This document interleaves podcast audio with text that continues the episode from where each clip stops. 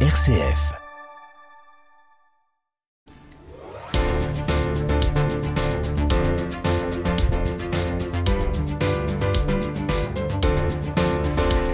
C'est le rendez-vous du digital de ce début décembre dans la région Hauts-de-France. Le CITC organise quatre journées pour rester en éveil sur l'impact de l'intelligence artificielle, les risques cyber, l'avenir de la Smart City.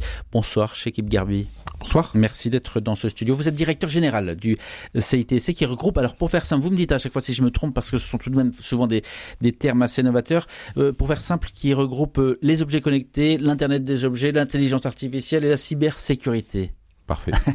Quelle est la mission d'abord du CITC euh, Notre mission, c'est d'assurer l'accompagnement euh, du tissu économique face à ces transformations liées au digital.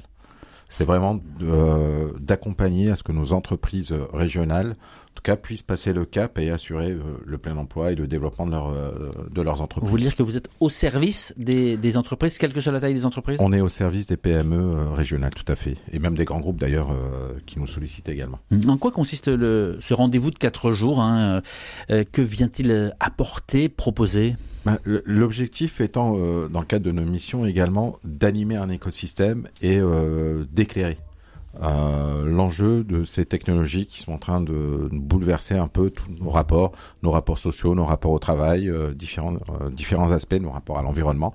Et donc pendant ces quatre jours, c'est de pouvoir discuter, échanger entre chercheurs, entre entrepreneurs, entre néophytes également, et aussi avoir des regards un peu un peu différents sur hmm. ces enjeux technologiques. Euh, quel est votre rapport euh, CITC avec la région de France? Le CITC en fait est une structure associative, donc elle est euh, donc trois membres de droit euh, constituent cette structure, donc c'est la région des Hauts-de-France, la métropole européenne de Lille et l'État. Euh, voilà, globalement, donc euh, la région des Hauts-de-France est un partenaire euh, et membre mm. du conseil d'administration. Vous avez dit il y a quelques secondes que vous étiez au service finalement des entreprises de la région. Quand on pense à tous ces termes, hein, intelligence artificielle, cybersécurité, etc., on pense notamment aux dangers que cela représente et de quelle manière est-ce que, eh bien, on avait parlé il y a quelque temps d'un centre de réponse à incidents hein, en cas de piratage, par exemple. est-ce que c'est en place? Est-ce que, est-ce que c'est efficace? Comment ça fonctionne? C'est en place. J'en suis également le, le directeur général, donc vous avez la chance. donc ce centre de, de, réponse à incident qui s'appelle le CESER Taux de France, donc c'est un numéro, c'est le 0806 700 111. Aujourd'hui, c'est depuis euh, le 5 avril, donc ça a été ouvert le 5 avril 2023. C'est plus de 70 euh, réponses à incidents auprès d'entreprises, de, de, collectivités locales qui ont pu subir soit des attaques, soit du, euh, des actes malveillants au travers du net. Une sorte de, de pompier finalement de la, cyber. Mais on imagine davantage les, les grandes entreprises, on pense à des hôpitaux, on pense à la mairie de Lille hein, qui, qui récemment a traversé un épisode difficile.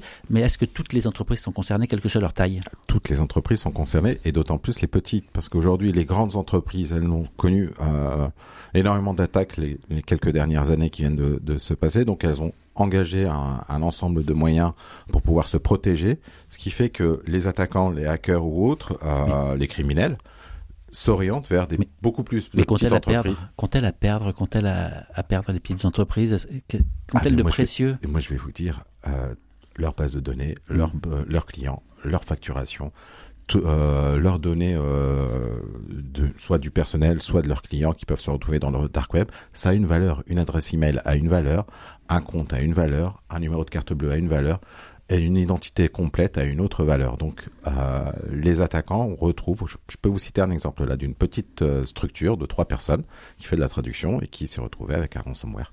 Hmm. Et donc on lui demande de payer 50 000 euros, soit sinon ces données se retrouvent sur le dark web. Voilà. Donc il n'y a pas de limite. Euh, revenons-en à ces quatre jours, hein, du lundi 4 décembre au jeudi 7, dans différents lieux de la ville de Lille, que ce soit à la CCI, à la Cato, à Wineuve, au, au restaurant de Florent Leden. Euh, à qui ça s'adresse? Ça s'adresse à l'ensemble des publics, c'est-à-dire des professionnels, bien sûr, des étudiants, et également, euh, il y a quelques jours, j'étais à, à, la ville de Marc en Marel le samedi après-midi faire un atelier avec la population et donc à, à l'usager, Monsieur Tout le Monde, sur l'intelligence artificielle où on a passé un film d'ailleurs. Euh, voilà, donc ça s'adresse à, un, il y a un ensemble, c'est un programme assez riche qui permet à ce que chacun puisse trouver au moins une réponse sur ces, ces questionnements du quotidien. En ligne avec nous, Abdel Raouf Dafri, bonsoir. Scénariste, réalisateur, on, vous donne de nombreuses œuvres, hein, Gibraltar, Mesrine, Un prophète ou encore euh, la série Braco, LG Confidentiel. Si vous êtes avec nous en direct ce soir, c'est pas seulement parce que euh, vous avez finalement grandi et commencé à travailler euh, dans, dans la région, mais c'est parce que vous allez intervenir mardi 5 décembre sur cette question qui paraît folle. Intelligence artificielle et création artistique, quel est le meilleur scénario? Comment est-ce que vous, dans votre dans votre métier, dans votre travail, vous vous avez ou non, hein, vous nous dites, vous avez intégré ou non cette artificielle Alors je vais vous dire, l'intelligence artificielle, c'est un outil. C'est simple. Euh, il faut le prendre comme un outil. Euh, la création, c'est un travail humain. La création, que ce soit une peinture, une musique ou un film ou un scénario ou un roman, ne part, euh, ne part que d'un être humain et des émotions qui constituent chaque être humain, chaque expérience personnelle de vie. Une machine ne peut pas créer elle peut retranscrire, elle peut servir, par exemple, dans mon travail. Je vous donne un exemple très précis. Je travaille actuellement sur un, scénario pour un très gros film sur la Seconde Guerre mondiale. Et euh, à un moment, euh, c'est sur euh, des héros français qui ont fait partie des commandos britanniques, le fameux commando Kiefer. Et à un moment, j'ai besoin de, de la voix d'Adolf Hitler, qui a énoncé contre les commandos britanniques qui ont été créés par Winston Churchill. J'ai besoin euh, Hitler a, écrit un texte qui était un ordre donné à ses soldats d'abattre sans faire prisonnier, c'est-à-dire de commettre des crimes de guerre, euh, d'abattre, euh, même s'ils fuient, même s'ils se rendent, tous les commandos britanniques qui seraient arrêtés par ces, par armées. Et c'est un texte. Mais moi, pour lui donner plus de puissance à la scène, j'ai besoin d'utiliser la voix d'Hitler. Et l'intelligence artificielle permet d'utiliser la voix d'Adolf Hitler et de lui dire, de lui faire dire en allemand ce dont on a envie pour les besoins du film. Mais en aucun cas, une intelligence artificielle ne va venir euh, hmm. remplacer un scénariste, ne va venir remplacer un acteur. C'est impossible. Mais comme outil pour la recherche, par exemple, j'ai besoin de documentation. Elle, je vais lui donner des indications et elle va me sortir tout ce qui existe sur le sujet. Alors, euh, je dirais que les documentalistes sont plus leur métier et leur travail est plus en danger que le mien. C'est important ce que vous dites parce que vous prenez l'intelligence artificielle comme un outil alors, permettez-moi de douter quand vous dites que l'intelligence artificielle n'est pas là pour créer et n'a pas le, côté créatif de l'humain. Si je demande euh, à ChatGPT de, de, m'écrire un scénario original en lui donnant quelques points clés, euh, il va me sortir quelque chose qui, n'existe pas et qui pourrait remplacer euh, un certain travail de scénariste. Alors, je vais vous dire, ça a déjà été fait, ça, monsieur. Il y a, croyez-moi, ça a déjà été fait. il y a eu des essais sur des scénarios écrits par des intelligences artificielles. Ça donne quoi? Et les, euh, ah ben, les professionnels du cinéma, ça a même été fait en France. Il y a une scénariste française, euh, je suis désolé de ne pouvoir vous donner son nom, mm. mais c'est une scénariste française euh, qui n'est pas du tout comme moi inquiète de l'arrivée de l'intelligence artificielle. Et elle a, elle a travaillé avec ChatGPT pour avoir des scénarios.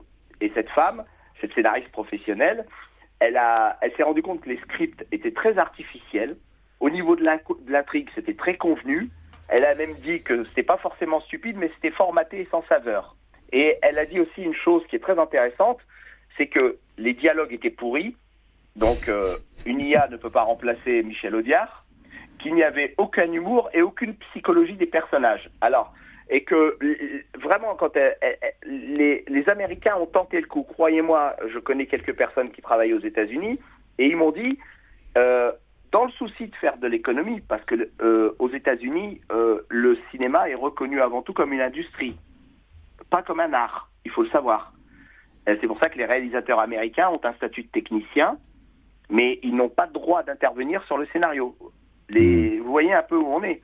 Donc, hmm. euh, les Américains, quand ils peuvent faire des économies, les studios, sur un film, ils vont le faire.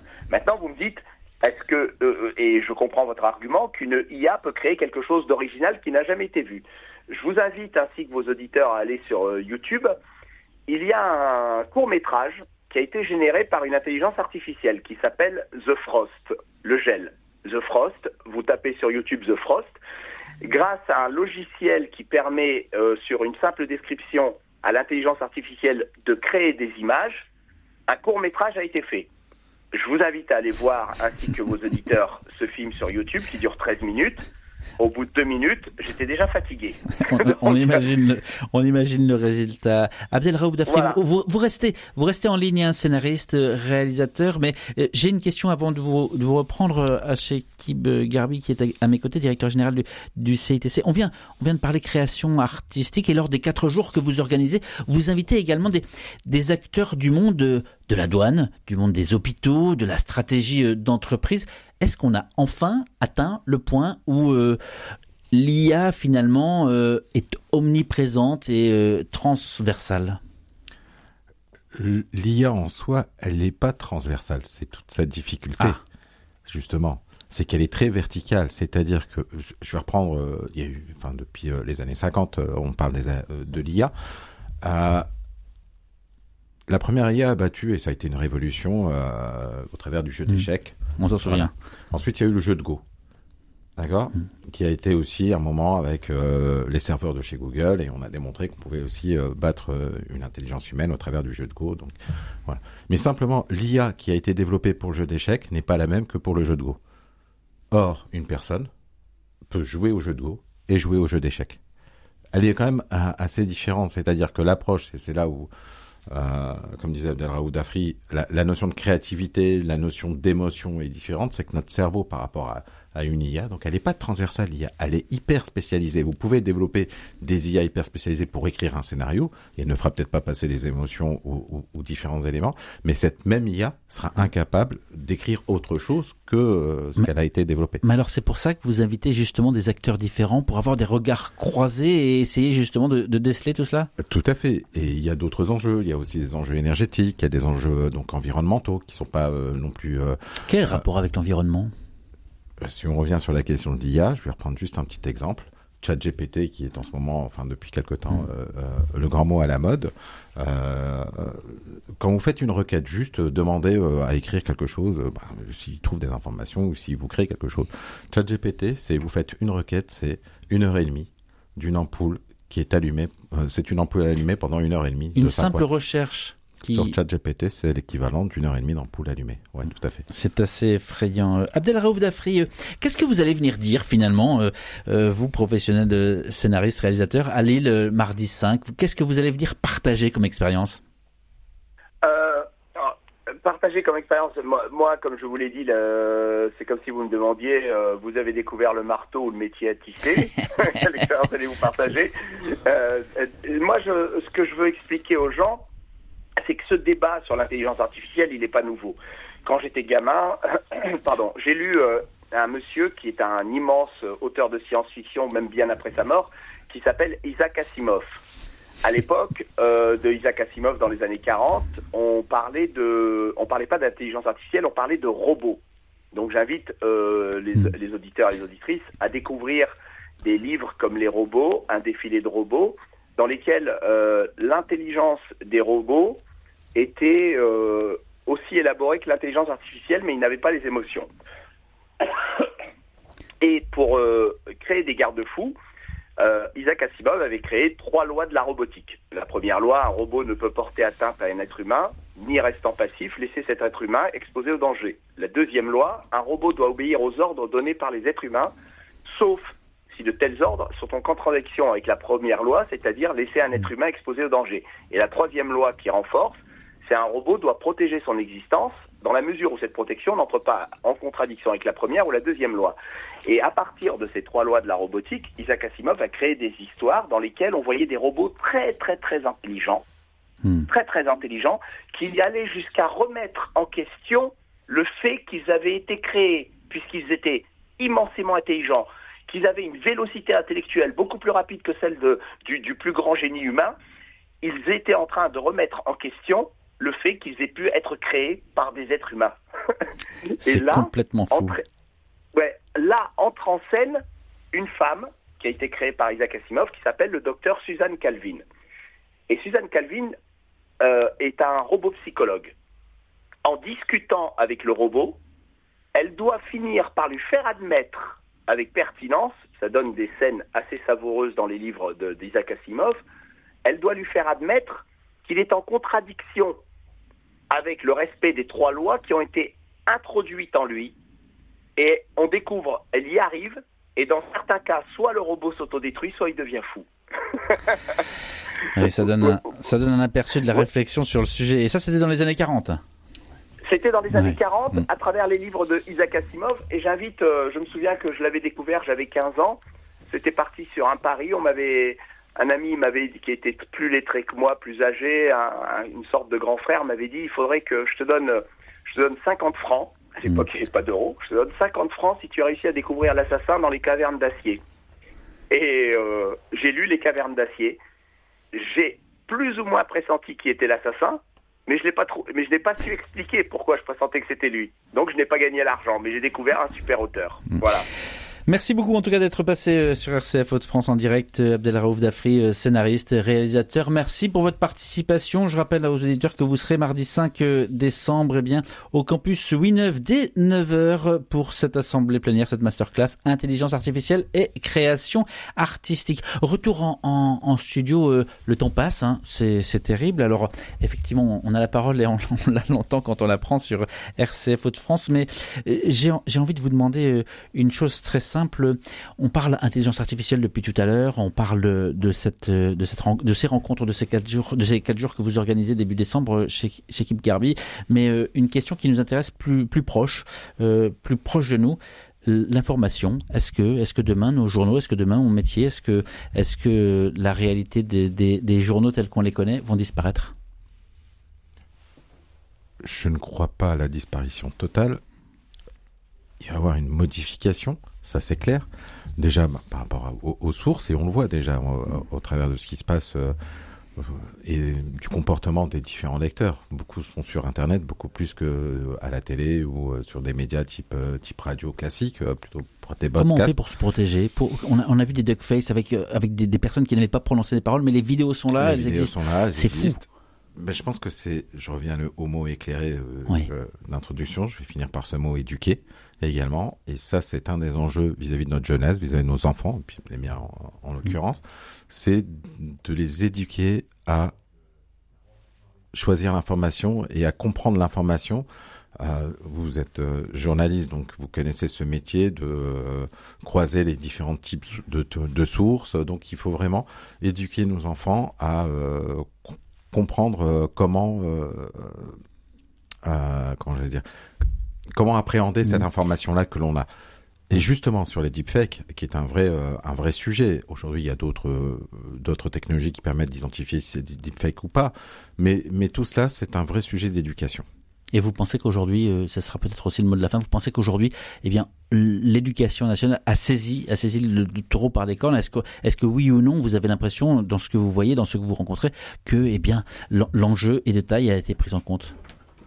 Moi, en tout cas, vis-à-vis de ce que j'ai mm. pu rencontrer à titre personnel, non, euh, pas à la hauteur et pas euh, de, ce qui est nécessaire. Merci beaucoup en tout cas d'être passé dans ce studio. Euh, on rappelle ces quatre journées, un début décembre, ça s'adresse à toutes celles et ceux. Tous ceux qui sont intéressés. Essentiellement les, chefs d'entreprise. Et les infos, on les retrouve sur Sur digital-innovation season fr. Sinon, vous tapez euh, CITC, vous les retrouvez. Chez, chez Kib Garbi, directeur général du CITC. Merci d'être passé dans ce studio. Merci à vous.